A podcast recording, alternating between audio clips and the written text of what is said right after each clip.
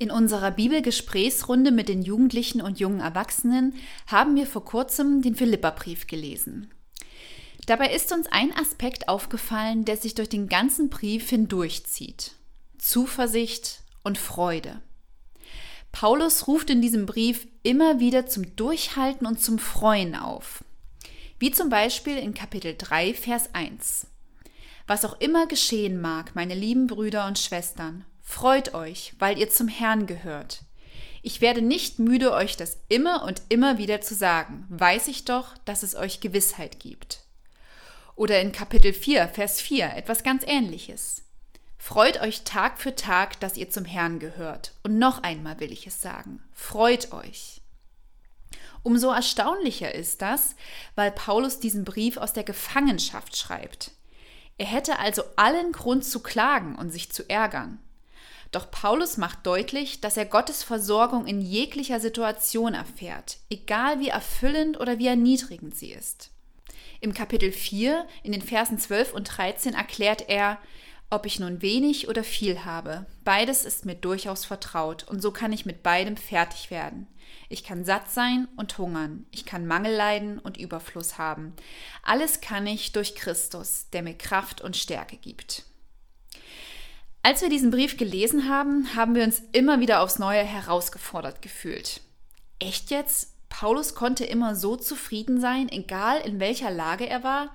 Wir sollen uns immer freuen? Geht das überhaupt? Oder ist Paulus ein nicht zu erreichendes utopisches Vorbild? Während dieser Überlegungen hatte ein Abschnitt eine besondere Bedeutung für mich, der vielleicht nicht auf den ersten Blick heraussticht. In diesem schreibt Paulus über einen Mitarbeiter namens Epaphroditus, der aus der Gemeinde in Philippi gekommen war, um Paulus eine Spende zu überbringen. Er war eine Zeit lang bei Paulus gewesen, welcher ihn nun zurückschickt. Ich lese aus Kapitel 2 die Verse 25 bis 28. Ich hielt es für notwendig, Epaphroditus zu euch zurückzuschicken. Er hat mir eure Gaben überbracht und hat mir beigestanden. Nun, er ist mir wirklich ein Bruder, ein guter Mitarbeiter und Mitkämpfer geworden. Inzwischen aber hat er große Sehnsucht nach euch allen. Es hat ihn sehr beunruhigt, dass ihr von seiner Krankheit erfahren habt. Tatsächlich war er todkrank, aber Gott hatte Erbarmen mit ihm und auch mit mir. Er wollte mir zusätzliche Trauer ersparen.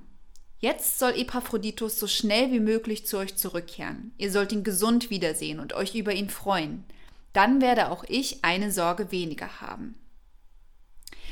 Hier wird schnell deutlich, auch Paulus macht sich Sorgen, auch Paulus trauert. Er ist kein scheinbar perfekter Lehrer, der immer glücklich ist. Es gibt Menschen in seinem Leben, die ihm wichtig sind, und wenn es ihnen nicht gut geht, geht es auch ihm nicht gut. Ganz menschlich. Ja, dieser Abschnitt ist mir so wichtig geworden, weil hier deutlich wird, dass auch Paulus zutiefst menschlich war und er fürchtet sich nicht, seine eigene Verletzlichkeit zuzugeben. Genauso wie Paulus dürfen auch wir voll und ganz Mensch sein. Ja, manchmal müssen wir schlicht aushalten, was uns das Leben zumutet und dürfen ehrlich sein, wie es uns damit geht, so wie es auch Paulus hier war. Ist das nun aber ein Widerspruch zu dem, was er sonst im Brief schreibt? Vielleicht denken wir, hä, Paulus, du sagst doch die ganze Zeit, dass wir uns freuen sollen. Wieso sagst du jetzt, dass du Sorgen hast? Aus dem Bibelkommentar Paulus für heute von N.T. Wright lese ich einen Abschnitt, wie Paulus eventuell auf solch eine Anfrage antworten würde. Vielleicht würde er Folgendes sagen. Ich freue mich und bin glücklich.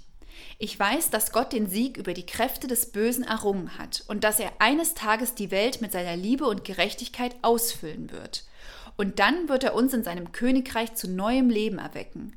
Das gibt mir Halt, und ich feiere es Tag für Tag. Aber gleichzeitig liebe ich meine Freunde, vor allem jene, die an meiner Seite kämpfen im Gebet und als Zeuge für das Evangelium. Die Freude, von der ich spreche, geht Hand in Hand mit der Hoffnung. Es bedeutet nicht, dass alles schon so ist, wie es sein sollte. Doch wir wissen, dass wir einmal dahin kommen werden, da Jesus nun als Herr auf dem Thron sitzt. Doch wenn wir behaupten, wir hätten keine solchen menschlichen Emotionen, während wir auf diesen großen Tag warten, dann behaupten wir, wir hätten diese Emotionen nicht nötig. In diesem Fall verneinen wir etwas von dem, was Gott uns geschenkt hat. Wir wissen natürlich nicht wirklich, ob Paulus so etwas sagen würde. Aber ich denke, N.T. Wright hat recht. Wir dürfen erkennen, es geht beides zugleich. Es ist kein Widerspruch. Wir dürfen fühlen, so wie Paulus oder auch so wie Jesus selbst. Und zugleich können wir von einer Freude erfüllt sein, die so tief verankert ist, dass sie im Endeffekt nichts erschüttern kann. N.T. Wright schreibt außerdem, dass das Wort Freude in der damaligen Kultur auch das bedeutet hat, was wir eine öffentliche Feier nennen würden und über das Gefühl der Freude allein hinausgeht. Wenn wir Jesus als Herrn feiern, als Sieger über Tod und Sünde, dann ermutigt uns das, es stärkt uns. Und das können wir tatsächlich zu jeder Zeit tun, wie Paulus uns dazu ermutigt. Jederzeit können wir uns darüber freuen, allein oder auch in der Gemeinschaft, zum Beispiel im Gottesdienst. Wir können diese Tatsache feiern, auch wenn es uns schlecht geht. Manchmal erfordert das sicherlich eine bewusste Entscheidung, eine bewusste Hinwendung zu Gott, gerade wenn Sorgen oder andere negativen Emotionen überhand zu nehmen drohen.